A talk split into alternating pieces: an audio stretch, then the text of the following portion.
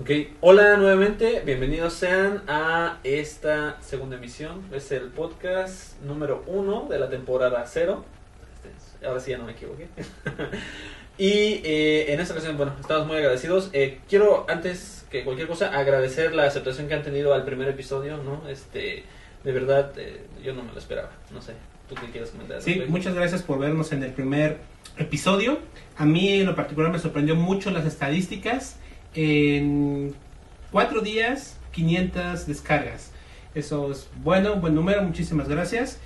Eh, yo creo que esa es la última emisión que vamos a estar solamente tú y yo. Esperaría yo. Porque vamos a tener próximamente invitados. Eh, esperamos que les guste el formato. Muy bien. Lo que vamos a ver el día de hoy, vamos a comentar algunas notas Ajá. rápidamente, lo más rápido que podamos. Y en la sección de screencast, que fue algo que les gustó mucho a la, a la gente, vamos a ver Git con GitHub. Sí, vamos a ver cómo integramos Git con GitHub y cómo puedes poner tu proyecto ahí arriba, ¿no? Y cómo colaborar, ¿no? Y cómo colaborar, que eso es importante, es muy importante. Vale. Muy bien, pues para vamos a empezar JJ y yo una tradición. Ah, bueno, sí. Y la tradición consiste en degustar una rica cerveza León. Nos deberían de patrocinar, ¿eh? Ah. Está haciendo mucho calor en la Ciudad de México. Vaya que sí. Bueno, pues vamos a empezar, ¿no? Vale.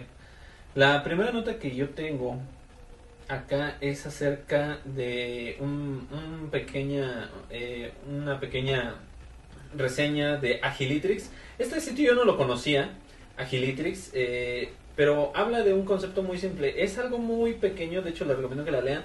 Es, habla acerca de ágil, es acerca de colaboración y, cultu y cultivar la cultura. Eh, esto se me hace bastante importante porque hay gente que piensa que ágil es solamente hacer las cosas rápido. Sí, definitivamente lo es. ese es el fin, ese es el fin. Pero el medio, híjole, es doloroso. Eh, eh, Ágil es dolor, ágil es cultura, ágil es colaborar, ágil es técnica, ágil es excelencia técnica, ágil es este mejora continua. eh, por ahí hay muchos muchos conceptos y y técnicas que inclusive bueno muchos de ellos son japoneses incluso la mejora continua de lo que se conoce como mejora continua y me acuerdo que me lo enseñaron en la escuela no como una técnica japonesa. Entonces este eh, creo yo eh, se las pongo ahí porque creo que es importante eh, como parte de desarrollo de software en especial porque bueno nosotros lo utilizamos en en la mayoría de nuestros proyectos. Cómo es que cosas que nosotros creemos triviales o que no consideramos para el desarrollo de software pueden ser tan importantes como esto, ¿no? Sí, eh, principalmente lo, para mí eh, y por lo que he podido trabajar y leer y colaborar con unas con personas acerca de ágil, eh, realmente ágil es acerca de mejorar la comunicación, ¿no? Y buscar siempre la colaboración. Y de hecho, eh, algunos de los principios del manifiesto ágil son, ¿no? Las personas son más importantes que el mismo proceso. Sí, claro. Eh, y así hay otras cosas más, ¿no? Ah, De las cuales habla el manifiesto ágil. Y bueno, este post está interesante porque incluso hay una gráfica, ¿no? De eh, hay cuatro áreas principales, ¿no? La colaboración con el cliente, el control, la eh, eso de cultivación, no es una palabra tan castellana, ¿no? Pero aquí es cultivation, es qué haces tú para que eh, digamos puedas cultivar la cultura ágil, ¿no? Es básicamente de eso se trata, ¿no? ¿Cómo, cómo está el ambiente en tu empresa para que eh, los principios de ágil, pues... eh, Aterricen y hagan clic. Exacto. Sí, de hecho es algo bien difícil. Yo, yo creo que es muy difícil en algunos lados, este, si no hay una disposición, eh, incentivar culturas ágiles. Digo, me ha tocado ocasiones en las cuales la gente tiene toda la discusión del mundo, pero no sabe por dónde empezar y eso es bueno.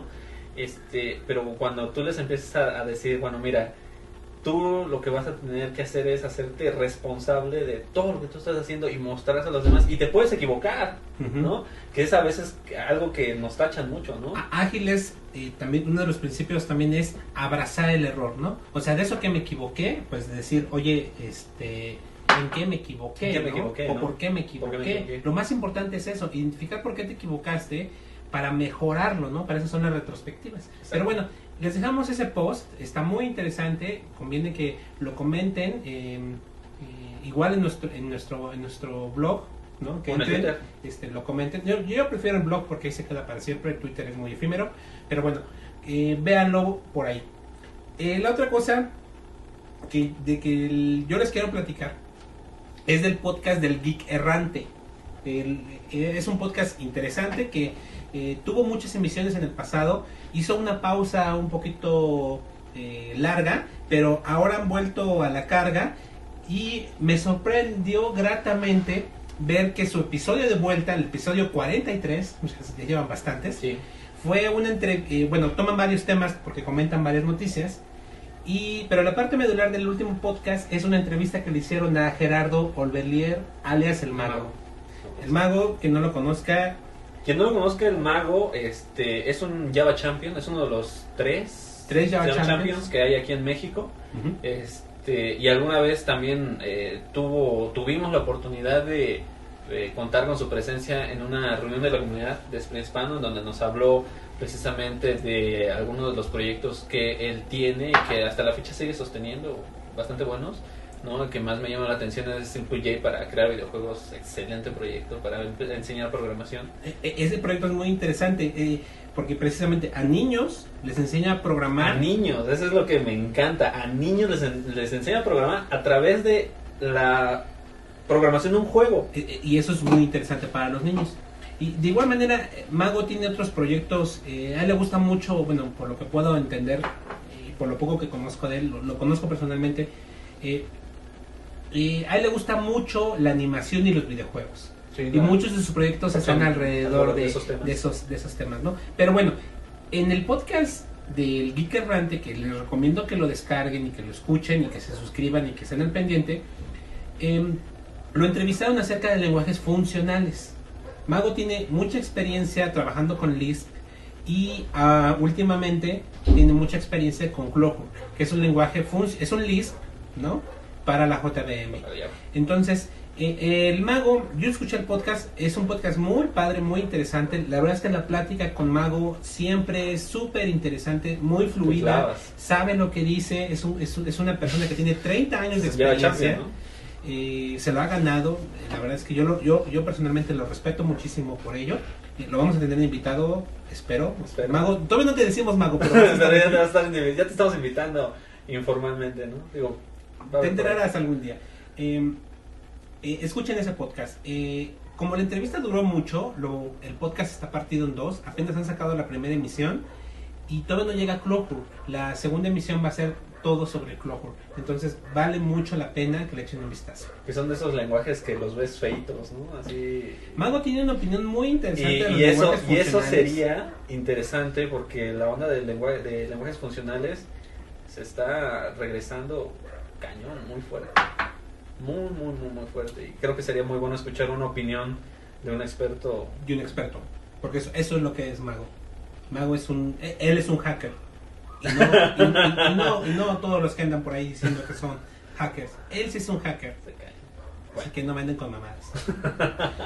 bueno, la siguiente nota. La siguiente nota es de una herramienta que me gusta mucho. He tenido la oportunidad de probarla, este, eh, de probarla, de jugar con ella. No he tenido la oportunidad como tal de migrar de algunos proyectos a ella, pero es acerca de Gradle. Es acerca de eh, el uso de Gradle ya en la práctica sobre un proyecto real.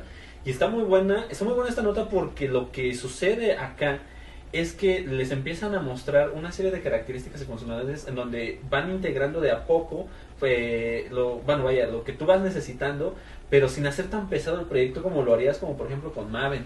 E- Esas son de las cosas que me ¿A gustan. poco Maven es pesado? No, te lo bajas, pesa como 18 megas, 15 No, megas. pesa menos de 2 megas. Ah, sí es cierto, pesa como 3 megas. No, bueno, no sé, es muy poquito. El problema es cuando lo corres la cuando primera lo vez. corres la primera vez. Ese es el, ese es el gran detalle, ¿no? Bueno, Gradle eh, usa mucho de las ventajas que te ofrece Maven, como por ejemplo son los repositorios, los repositorios que tú tienes disponibles para descargar eh, las el conjunto de dependencias. Pero una de las cosas que me van gustando de Gradle es que tú le vas agregando cosas como tú vas queriendo, ¿no? O lo que te muestra, eh, lo que te muestra el artículo es que tú tienes primero que le vas a integrar Java, ¿no? Entonces te dice, oye, mira, si le quieres integrar Java, es así, ¿no? Si le quieres integrar dependencias, es así. Puedes utilizar los repositorios centrales de Maven. Y después le agregas Groovy, ¿no? Y le agregas el conjunto de dependencias para Groovy. Y vaya, Yo creo que hay que dar un poquito de contexto de qué es Gradle, ¿no?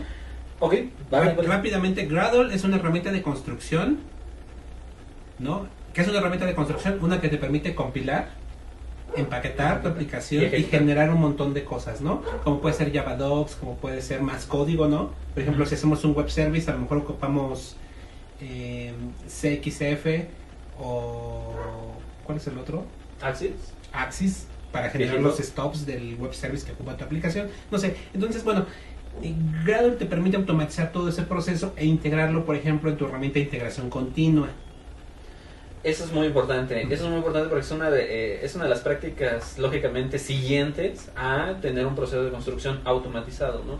Que de hecho, o sea, si, eh, si ustedes están familiarizados con Ant, por ejemplo, o con Maven, Ant es un eh, Ant sí es una herramienta de construcción. Maven es un administrador de proyectos de software porque no solamente te ayuda a construir proyectos, sino también te ayuda por ahí algunas otras cosillas, ¿no? Pero fundamentalmente a construir el proyecto y agregarle algunas otras funcionalidades como poder correr el proyecto. Correr pruebas, Correr pruebas, generar reportes, este, no sé. métricas, bla, bla, bla. Bueno, Gradle Gradle es el siguiente paso. Es el, evolutivo. es- está, está muy cañón, ¿no? Está muy padre. Este, yo lo que veo es que muy fácilmente si tienes un proyecto Java, muy fácilmente básico, básico en el sentido de que a lo mejor tienes una aplicación web Si está bien estructurado, y sí. si está bien estructurado, Porque pero si tienes, veces pero si tenemos tienes un un proyecto desmadre. Java, tal vez con Maven. Si tienes un proyecto Java con Maven, yo creo que puedes quitar el pom.xml y meter el De hecho, ni siquiera lo tienes que quitar. Ah, bueno, sí, cierto. Nada más tienes que aventar el, el- build.grado. Ujú. Sí, cierto. Bueno, entonces este, yo creo que sería muy fácil cambiar de Maven a grado en algunos proyectos que estén bien estructurados, que no necesiten tantos plugins de Maven, ¿no? Como algunos plugins que están así medio inestables, como el plugin de liberación o cosas de ese estilo, ¿no? O sea, pero para lo demás, para cosas muy, este, bueno, ni, ni tan simples, o sea, porque sí tiene varias cosas ahí que le puedes integrar ahí. En, el, en la nota que estamos comentando, eh, obviamente es un blog post donde viene un montón de todo, de todo lo que tú puedes hacer con Gradle. eh, y lo más, lo- obviamente lo más padre es que el resultado de este trabajo está en un proyecto en GitHub. Entonces ustedes pueden ir, bajárselo y que es de lo que vamos a hablar hoy, ¿no? Por eso es muy importante eh, hablar de, de Git y de GitHub. Siguiente nota, Sí, siento que los de Bitbucket nos van a echar. para gustos los colores, ¿no? Ok, Groovy 1.8. hoy. Hoy salió Groovy 1.8, hoy es miércoles 27 de abril. Groovy 1.8.0 liberado, ya, final. Híjole, mm, yo me acuerdo cuando Andrés Almiray en una reunión de la comunidad nos empezó a hablar de algunas características de las que iba a traer Groovy. Y, ¿no? y yo las veía y decía, esto se va a poner muy, muy, muy bueno. Y Groovy 1.8.0 ahora con las liberaciones, y bueno, y, y- y ahora con las liberaciones o con el conjunto de características que ha liberado, promete bastante porque Guillaume Laforge en una presentación que hizo hace tiempo, Guillaume, Guillaume, eh, había, había mencionado eh, cómo- cuál era cuál era el, el- el- cuáles habían a cuál era la historia de Groovy, ¿no? Cómo empezó Groovy y todo eso y hacia dónde iba Groovy y ya, ya ha cumplido, ¿eh? Veo el conjunto de características que están ahorita en Groovy 1.8.0 y de verdad que ha cumplido. De entre las dos que yo puedo des- destacar así de momento, la integración de Gparts ya directamente Ya está incluido. ya está incluido, ya puedes hacer este concurrencia con Groovy muy eh, ya sin bajar de nada. Gparse es un proyecto para eh, eh, usar el... ¿Actores y concurrencia? el- exacto, ese... mm, es- ¿Qué es actores? Bueno, es una mm, forma diferente de pensar la concurrencia. de concurrencia. no está nueva, pero es una forma diferente. Entonces, ya está incluido dentro de Groovy. Eh, hay unas cosas interesantes de los closures, de versiones previas de, de Groovy, de releases previos. Los closures ya implementan Runnable, por lo tanto pueden funcionar como hilos y Gparse aprovecha todo ese, eh, todo ese eh, potencial de hacer un closure runnable Sin que tú se lo digas. si- sin que tengamos que implementarlo. Entonces, bueno, Groovy 1.8 la verdad es que va, va, va, ¿cómo decirles? Va a generar un tren de releases muy, muy importante en los próximos días, ¿no? Sí, en las próximas dos semanas van a estar, yo creo, liberando bastantes, este... Grails, Grails, Griffon, Griffon, este, Ah. Key Contracts, este, Spock, este... incluso Grado el mismo. Incluso Grado, sí. Ya veremos próximamente. Entonces, si no se me, si no se han metido a Groovy, este, les podemos poner hoy en el blog post eh, algunos intros de Groovy, que Sí. tenemos videos. Ah, videos los de los screencasts pasados, claro. Exacto, y ustedes van a poder ver de qué se trata todo esto de, de, de- de Groovy. ¿Sale? Sí, de hecho, nada más para mencionar, soporte para JSON, JSON Support, Ya nativo. nativo, pero como el, el soporte que tenía para XML. O sea, tiene un. JSON Builder. Ajá, Exacto, sí, no, está, está bueno, ¿eh? La parte, bueno, la parte de. Ah, la parte de, eh, para hacer eh, DSLs, para ir quitando más paréntesis de los que ya te pudiste haber quitado. Ah, eso es interesante. Eso Sí, está, eso está muy bueno porque dice, antes lo tenías así, ¿no? Y tenías este Muchos paréntesis. muchos paréntesis, ¿no? O sea que de todos modos el DSL era, era descriptivo. Sí, pero con Pero las ahora mejoras. con esta mejora, o sea, parece casi lenguaje natural. Exacto. No juegues, o sea, está eso está muy muy muy bueno. Eso con el conjunto de transformaciones AST con el nuevo y mejorado y ampliado conjunto de transformaciones ST, puta, o sea, le da le da mucho poncho. Ah, y si no fuera suficiente con eso, Groovy ahora trabaja más rápido. Ah, hay mejoras en performance. Hay mejoras en performance, seguramente. Mm, bueno, chequen Groovy, vale muchísimo la pena. Eh, bueno, en fin. la siguiente nota. eh, ya llevamos 17 minutos que ponernos. ¿Sí? Entonces, La siguiente nota rápida es eh, un, se los vamos a dejar una, un- un- una entrada en un blog de Sprint Source que es Getting Started with Redis Sprint Data and Cloud Foundry. Es una pequeña introducción para que ustedes puedan ver cómo pueden integrar estos sistemas de almacenamiento en su aplicación en la nube, ¿no? Y está muy interesante porque el código que ponen ahí o parte de los fragmentos de código son beans de Spring, pero también están usando ahí por ahí algo de, Ruby, ¿no? Entonces este, se ve bastante interesante ahí la situación. sí, eh, Coste Leu siempre se ha caracterizado por escribir muy buenas cosas, escribe muy buen código y también escribe muy, buenos blog posts. Échenle un vistazo, si vieron la emisión pasada que hablamos de CloudFoundry, entonces eh, les puede interesar esto porque si también quieren experimentar con almacenes de datos tipo no, no, No no SQL. SQL, eh, esta es una buena oportunidad. Del soporte que tiene un proyecto que se llama Sprint Data, que es precisamente ese proyecto que permite acceder a, a estos almacenes de información no SQL, ¿no? Échenle un vistazo. Sí, que de hecho, así yo lo vi y son mapas JSON o mapas Groovy. La parte, puta, es, es sencillísimo. Bueno, eh, bueno, y ahora la parte de la eh, última, penúltima nota, que es acerca de una integración que tenemos muy interesante. A mí me, gustó mucho. Es la parte de eh, Selenium HQ. eh, que Selenium es un framework para hacer testing en web, ¿no? De hecho, hay un, hay un plugin para Firefox, el cual te puedes descargar para simular el comportamiento de las entradas de un usuario, específicamente para hacer algunos clics y meter datos sobre un formulario, ¿no? Bueno. La parte de Spring Source, que es este, pues, tu aplicación con Spring, ¿no? Ujú. y la parte de eh, JBehave, que es el framework de BDD. Este framework de BDD eh, está bastante interesante, me llamó mucho la atención porque eh, basado en un conjunto de anotaciones te permite a ti definir de qué manera quieres que se comporte el componente que tú estás probando. En realidad lo que sucede con JBehave, de hecho les vamos a dejar la entrada, es de que tú tienes anotaciones. Yo venía haciendo un par de, de pruebas este, eh, que yo metía en una especificación. Esa especificación era un método y dentro de ese método este, yo podía poner todo, ¿no? Pero aquí JBehave lo trata de manera muy diferente, en donde tú tienes una anotación en un método y en ese método eh, tienes lo- el conjunto de pasos que van a cumplir con ese cometido, ¿no? Es el escenario, ¿no? el escenario, ¿no? De, de hecho, los escenarios o las especificaciones se basan en tres cosas, bueno, lo que yo he visto en tres cosas principales. Dado un escenario, cuando suceda algo, entonces tú esperas algo, ¿no? O sea, y, y de hecho, ese esperas algo es, se podría partir, ¿no? Entonces sucede algo.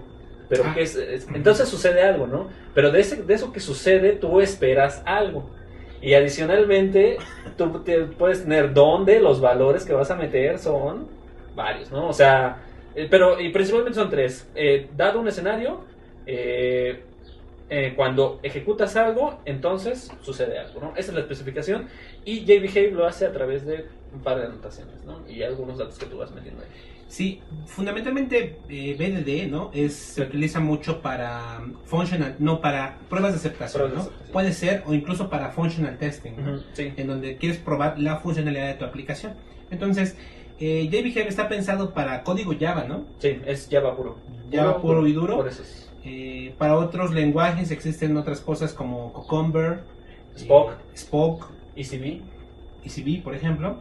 Eh, es, eh, y está padre el post porque describe cómo integrarlo con tu aplicación Spring, por ejemplo. Y sobre todo con Selenium.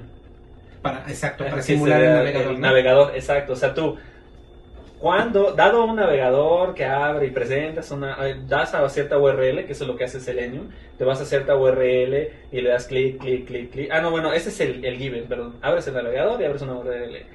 Cuando das clic, seleccionas un combo o cualquier otra cosa así, bueno, entonces te vas a otra pantalla, ¿no? En Y- donde hay un resultado. en donde hay un resultado, pero ese, ese, ese donde eh, ese resultado es otra, es otra, es otra escenario, es, puede otro ser. escenario, ¿no? Sí, podría ser, ¿no? Sí, es, sí, es otro escenario o es una expectativa que es lo que maneja este BDD. Exacto, expectations. Entonces, este, está, está muy bueno, y esta parte de BDD está buenísima. Y ver funcionar esto, está sin madre. ¿Qué más? Eh, Ya lo último, ¿no? Échale un vistazo, vale muchísimo la pena. Y lo que acabo de hacer en Twitter, bueno, hace unos minutos, cuando empezamos la grabación, fue anunciar, oigan, estamos grabando, ¿quieren saludos o tienen dudas? Bueno, hubo por ahí varias cosas. Em, saludos Andrés Almiray para todos los gruberos, grubistas o... ¿cómo? O chicos Groovy. Groovy Ok. Boys. No, no sé. no, no. Saludos a todos los que programan en Groovy, usan Groovy para trabajar o los que están aprendiendo. Saludos. Y te manda a felicitar por tu cumpleaños por hace un par de días. Ah, muchas gracias, se aprecia. De hecho, aprovechando estos 10 segundos, este, quiero agradecer a todas las personas que me felicitaron eh, por Twitter y me hicieron llegar sus, sus, vaya, sus buenos deseos. ¿no? Eh, también GZ Francisco nos dice que saludos a la banda Flex Java. Saludos, Saludos. y a Reactive, que es una comunidad de, de, De riatas. de Riatas, de chicos que programan y hacen bonitas las aplicaciones, las hacen ricas. Cool. Bueno, no sé si ricas, pero se ven padres. Sí, sí. No, bueno, por lo de Rich de Ok. Applications. Ok. Vale. Eh, Java Java Du, que- una opinión sobre el último release de Groovy, lo acabamos de hacer. Eh, obviamente fue muy superficial, Sí, digo, eh, podríamos profundizar mucho, pero nos vamos a llevar mucho, mucho tiempo. tiempo. La recomendación es de que le echen un ojo, igual lo comenten sobre el, sobre el blog, ¿no? Sí, Jefe nos dice saludos a Yasmín Hernández. Eh, saludos. Ah, su esposa. ¿Sí? Sí. Ah, bueno, saludos. De hecho, se tomaron la foto con nosotros en Monterrey. ah, ¿es ella? Sí. Ah, pues saludos. Pues, ya, ya la ubico. Y dice que está empezando a programar profesionalmente usando Spring, Hibernate, Maven, etcétera. Este, no sé si... Bueno, saludos, que bueno que está empleando ese stack. Felicidades. Sí. que ya empieza a hacer cosas profesionales. Y Alexis de Perú nos dice que sería interesante que mencionáramos en nuestro sitio qué tema vamos a tratar en los siguientes podcasts para que ellos manden dudas previas. Eso es buena idea, lo vamos a hacer Alexis, sin duda. Y finalmente Henry Stevens, que nos que le contemos cómo va Grails. Es muy, nos vamos a tomar Es muy variable. Y de hecho, variable. hay que esperar, hay que esperar. Eh, lo que sí es que Grails 2 viene para el próximo año. Eh, Grails 1.4 está a la vuelta de unos par de meses o antes. 1.4. Eh, ya se viene, hay cosas muy interesantes en Grails 1.4. Muy bueno. Eh, lo vamos a ver próximamente. Y para Grails 2, tú y yo tenemos una sorpresa para toda la comunidad. Estamos trabajando en ella. A partir de ahora va a estar disponible dentro de un año. Ojalá. Ya me parezco a Gavin King. anunciando voy a cerrar las puertas y voy a hacer un nuevo proyecto y todo lo van a ver. ¿no? en, en- en un año. Bueno, entonces, bueno, saludos para todos ellos. Muchas gracias, Gracias. por ver este show. Muchísimas gracias. Y vamos al código, ¿no? Vamos al código ya, meterle mano ahorita a la máquina- del GitHub. para ver Git y GitHub. Quienes no sepan o quieran ver algunas de las cosas, cómo podemos trabajar con ellos. Va a estar interesante. ¿eh? Y muchísimas gracias. Gracias.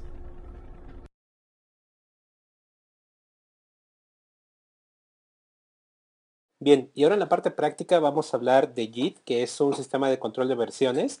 Esta es la página eh, de, de, Git que ustedes pueden encontrar. Eh, como podrán ver, eh, bueno, hay, ustedes pueden instalar Git en Windows, Mac, en Linux. es muy fácil instalarlo dependiendo de su sistema operativo. Hay soporte para muchos. Git básicamente fue creado por em, el genio de Linus Torvalds y y bueno, está bastante interesante. A mí, a mí me gusta muchísimo porque Git es un sistema de control de versiones distribuido. Eh, cuando ustedes empiecen a, leer más de esto van a ver que es muy sencillo, por ejemplo, crear branches. Es muy barato hacerlo, muchísimo más fácil que con otros sistemas. No se copia todo el código, sino más bien todo lo hace a través de, hashes en los archivos y es por eso que es muy, muy rápido de hacerlo y muy ligero. Em, Scott Chacon es una persona que, o Chacon, no sé cómo, em, él eh, es un evangelista acerca de JIT y su sitio web ustedes van a encontrar eh, muchísima información acerca de JIT. Él incluso él le da mantenimiento a la página oficial de JIT. Eh, él tiene mucha, mucha experiencia ahí y él trabaja en GitHub, que es precisamente el sitio web del cual también les vamos a hablar el día de hoy. Entonces, bueno, son dos recursos muy importantes que ustedes pueden ver. La página de, de JIT eh, de Scott, en la página de Scott Chacón. Y también, por ejemplo, les vamos a poner en el blog una liga a una introducción que hizo Linus Torvalds en Google acerca de Git en mayo del 2007, bastante buena, muy interesante.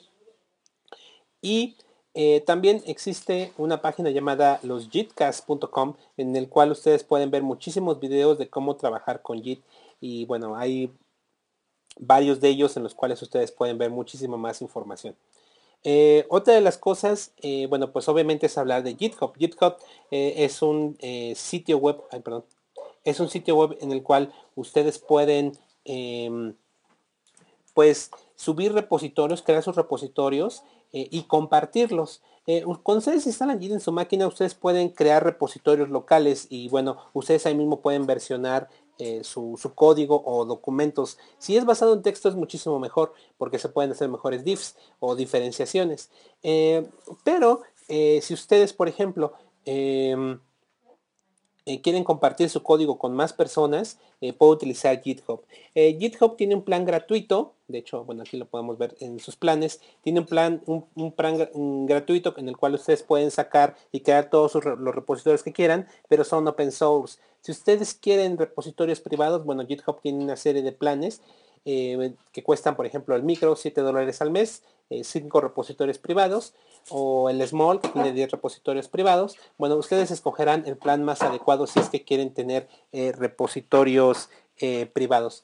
si quieren solamente tener código fuente y compartirlo con el mundo, bueno, pues una cuenta gratuita es lo más adecuado para ustedes.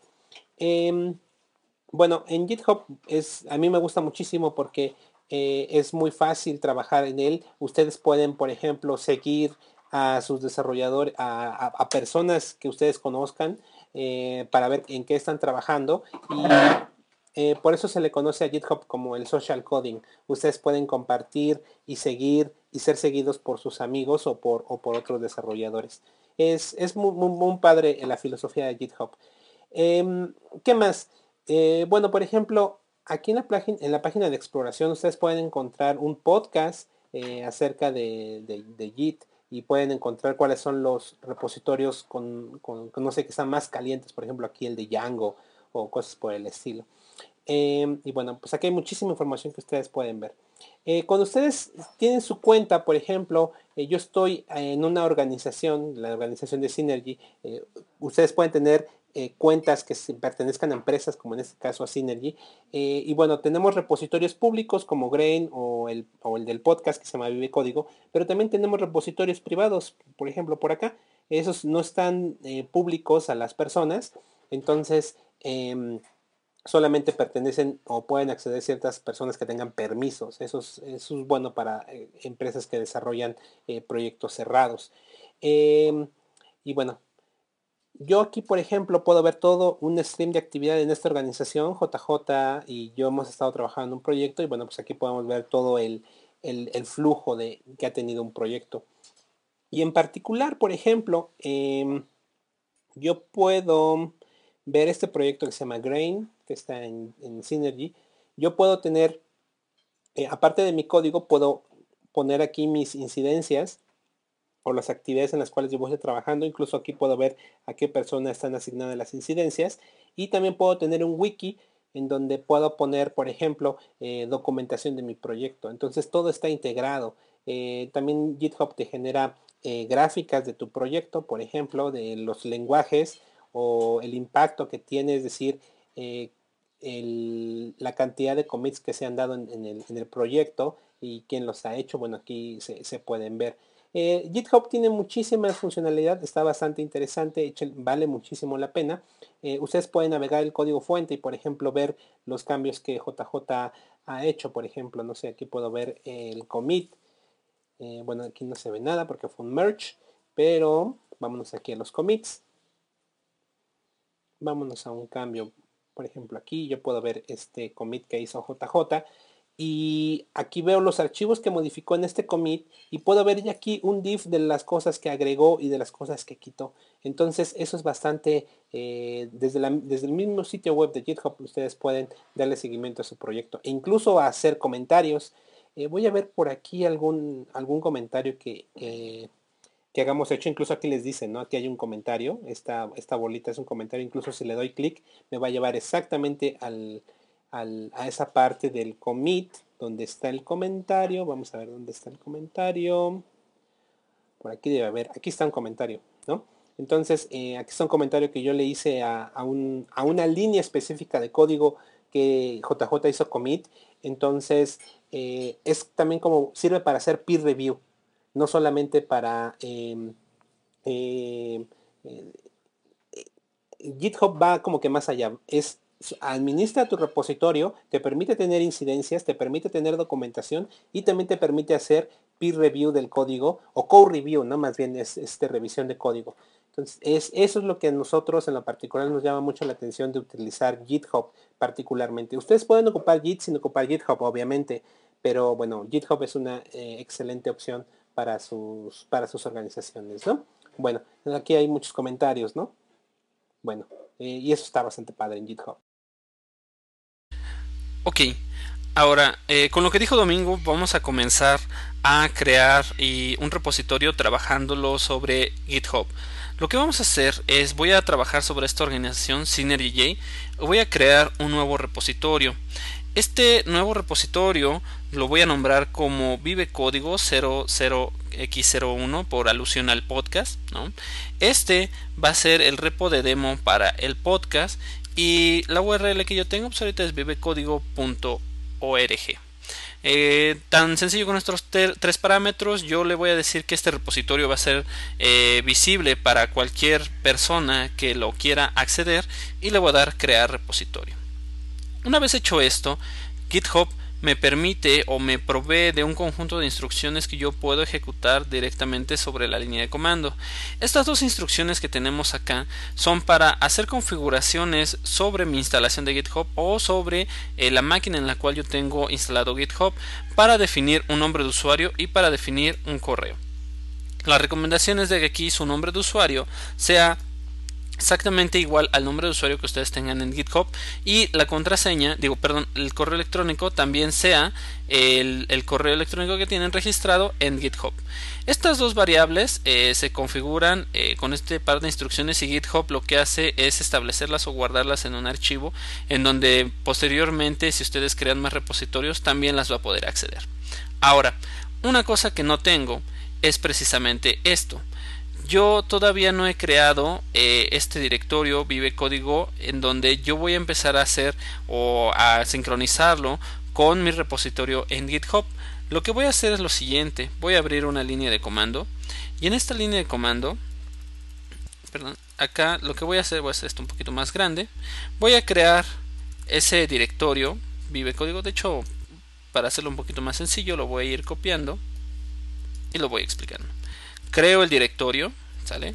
accedo al directorio y a partir de aquí inicializo un repositorio de Git con git init. Lo que sucede acá es de que en este momento ya tengo un repositorio. Ahora voy a crear un archivo y voy a agregar el archivo. Lo siguiente que va a suceder es que yo ya voy a poder hacer commit de este archivo o de los cambios que yo ya hice. Ahora, con esto, si se dan cuenta, yo no tengo que estar eh, forzosamente conectado a un servidor de control de versiones, tal y como sucedería en el caso de un modo centralizado o de un servidor de versiones centralizado. En este caso, yo puedo hacer commits independientemente de que esté conectado o no. De hecho, en este momento no tengo eh, ninguna relación directa entre una conexión que yo esté ejecutando aquí en, en esta instrucción de Git y algo que se esté yendo hacia la red. Lo que sí eh, deseo hacer en este momento es vincular este repositorio y eh, con el repositorio que yo tengo en GitHub.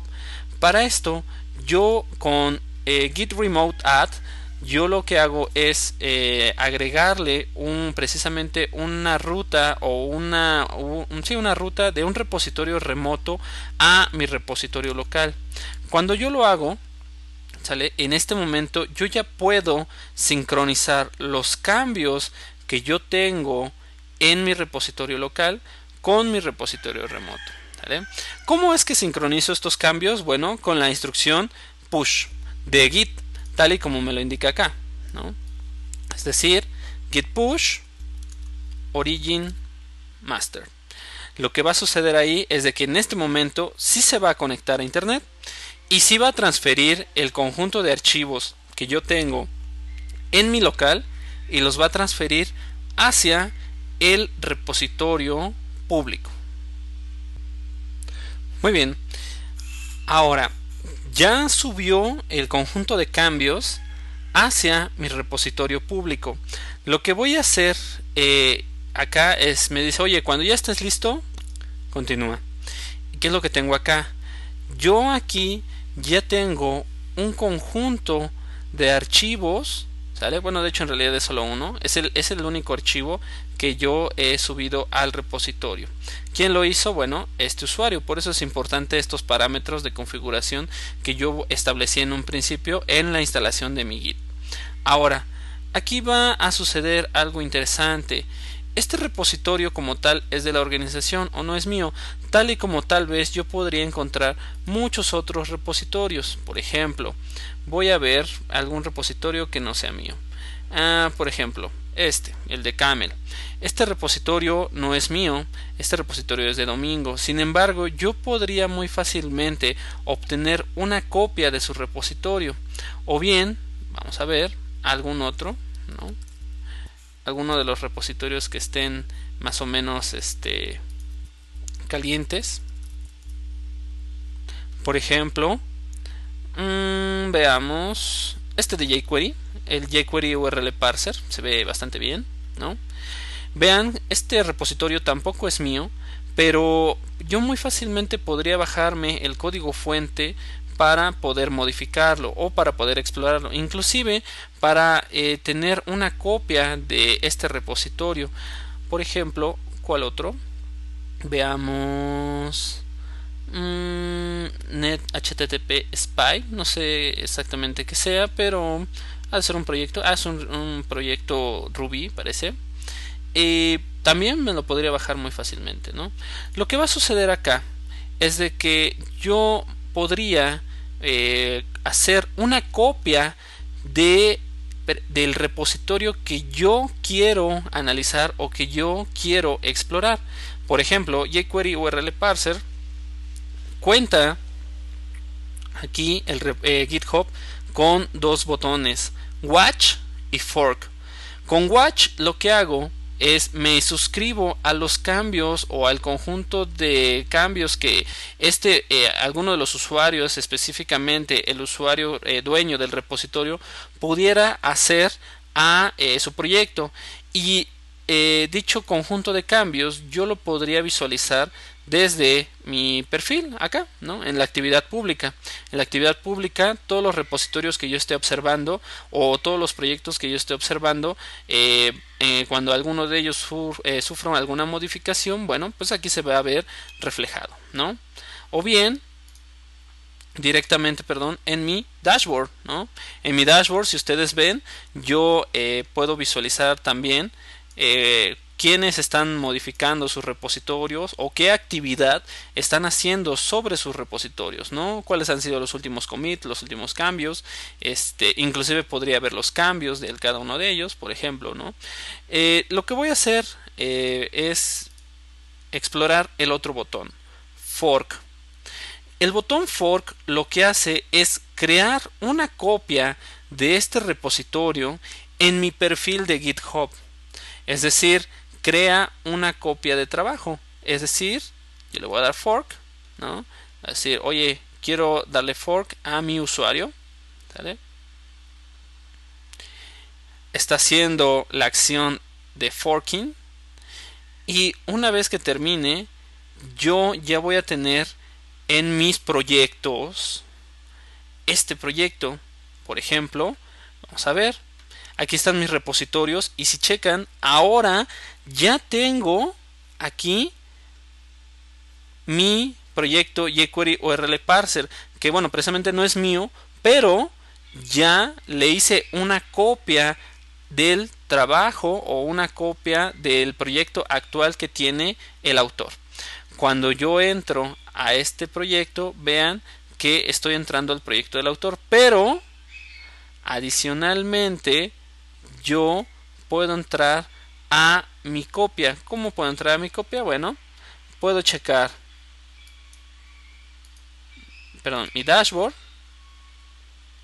Vean que yo ya aquí tengo mi conjunto de proyectos y tengo el jQuery URL parser. Y yo aquí puedo hacer una copia de este proyecto, que es precisamente lo que vamos a estar haciendo con el proyecto que dejamos en Synergy, ¿sale? De hecho, lo que voy a hacer es lo siguiente. Voy a eliminar este archivo, ¿sale? Este directorio, tal cual. Y lo que voy a hacer es clonar un proyecto, ¿sale? Eso es lo que yo quiero. Entonces, voy a clonar ese proyecto Puedo clonar tantos proyectos como yo quiera. Por ejemplo, voy a clonar este proyecto y para clonarlo de git clone está haciendo eh, una copia del proyecto, pero ahora esta copia del proyecto va a venir desde mi perfil de GitHub una vez que yo le hice fork al proyecto original, que es el proyecto del autor, eh, del autor que mencioné, y esta copia la va a hacer en mi local. Ok. Aquí está ya lista la copia y una vez hecha la copia yo ya puedo accederla ¿no? por ejemplo voy a acceder con mi editor de texto y vean que precisamente yo ya tengo la copia de este código que está haciendo esta persona esto está bastante interesante porque muy fácilmente podemos clonar eh, cualquier repositorio que nosotros querramos y podremos bajarlo en nuestro equipo para examinarlo. Ahora, el que me interesa es precisamente mi repositorio creado eh, en la organización de Synergy. Este repositorio en donde yo eh, habría creado un, par de, un par de elementos, que es este, vive código. ¿no? Este repositorio yo le voy a hacer fork para poder copiarlo o para poder tener una copia exactamente igual a, eh, a la que está actualmente pero en mi perfil. Ahí está. Le voy a dar fork. Está haciendo la acción de forking. Ahí está. Yo ya tengo el repositorio ¿sale? En mi perfil. Y voy a hacer exactamente lo mismo, voy a clonarlo. git clone. Ok. Ya lo clonó. Y de hecho aquí ya lo tengo. Vive código. Aquí está. Readme saludos a vive código el podcast de desarrolladores. Ok. Ahora lo que voy a hacer es hecho un cambio eso es indudable con git status. Veo cuáles son los archivos que han cambiado. Y con git diff veo cuáles son los cambios que han sufrido eh, específicamente sobre esos archivos. Obviamente hay muchas variantes de git status, hay muchas variantes de git diff, eh, por lo que les recomendaría le echaran también el ojo a las ligas y los videos que en su momento comentó Domingo. Ahora, aquí yo veo que he agregado un par de líneas. Este par de líneas yo eh, las tengo que subir a mi repositorio en GitHub. Lo que voy a hacer es lo siguiente le ya voy a hacerle el commit respectivo ¿no? git commit. Y le voy a decir cambio en el archivo readme por ejemplo no ahí está hice el commit. Ahora lo que voy a hacer es hacerle el push para subirlo a mi repositorio ¿no? git push. Ok cuando eso sucede, yo ya tengo que ha subido el cambio a mi repositorio.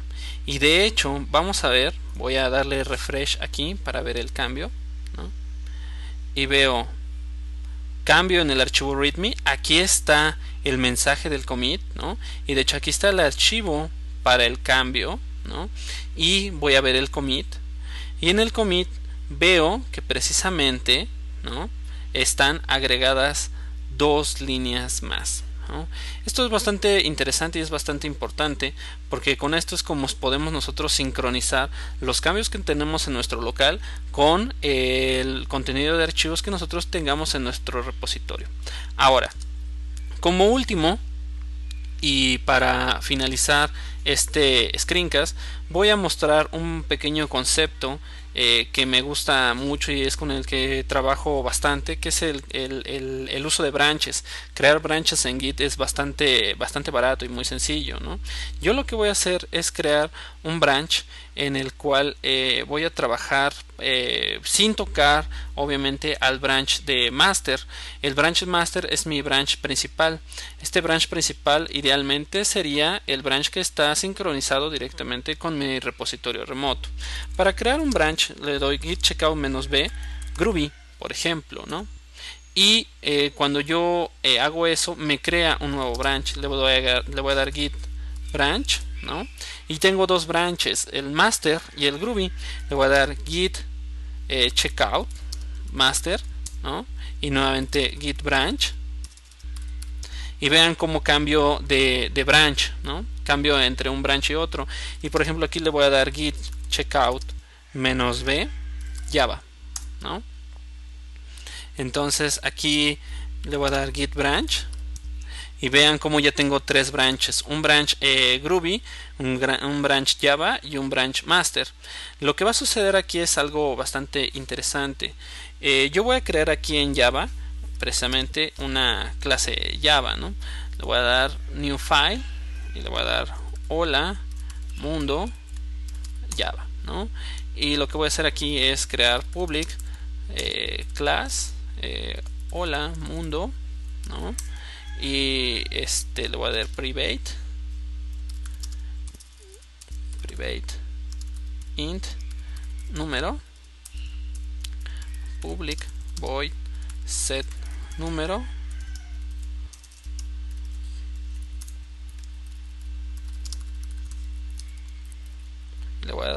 este this punto número es igual a número ¿no?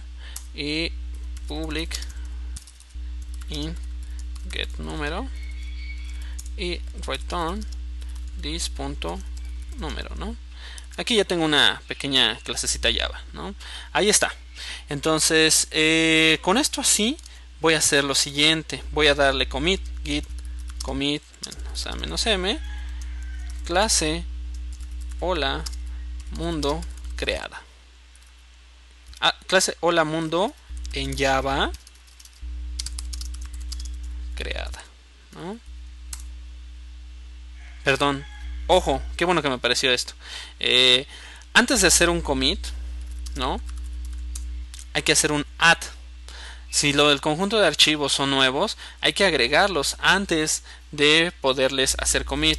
Y es algo este, que se me pasó a mí en este momento, ¿no? Git add hola mundo java. Ahora sí, voy a hacer mi commit. Listo, ¿no? git status y veo que no tengo absolutamente nada para hacerle commit y estoy sobre el branch java ¿no? ahora qué va a pasar yo le voy a dar eh, git checkout git checkout groovy ¿no? y me cambio a groovy y vean qué pasa acá hola mundo java desaparece de hecho no está bueno, ahorita vamos a ver qué pasa acá. Lo que voy a hacer acá es decirle saludo.groovy ¿no? print line hola mundo en groovy ¿sale? ahí está le voy a dar git add saludo.groovy git commit ¿sale? git commit script groovy creado ¿no? ahí está y veo git status que no tengo nada para hacerle commit y estoy sobre el branch groovy ¿no? esto es algo bien interesante y, muy padre que tiene eh, git. Voy a darle git checkout java ahora tengo lola mundo java git checkout groovy. Ahora estoy en saludo groovy ¿sale? y nuevamente para finalizar git checkout master y no tengo nada. Mm, esto está bastante interesante porque yo puedo tener varios branches eh, desarrollando múltiples funcionalidades y al final yo los puedo ir mezclando poco a poco. Lo que voy a hacer ahora es darle git merge. Java. Git merge. Groovy. Sale y veo que ya tengo hola mundo java y tengo saludo punto groovy los dos los dos los tengo aquí ¿sale? y esto está bien padre porque yo ya he conjuntado los cambios que necesito para poder subirlos o trabajarlos. Lo que voy a hacer para finalizar esto es este, ejecutar precisamente esto. Voy a compilar el hola mundo java.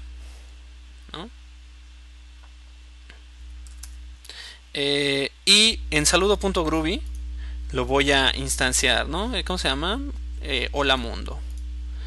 Aquí en saludo groovy le voy a decir este def hola igual a new hola mundo número 10 hola mundo en groovy hola mundo con el número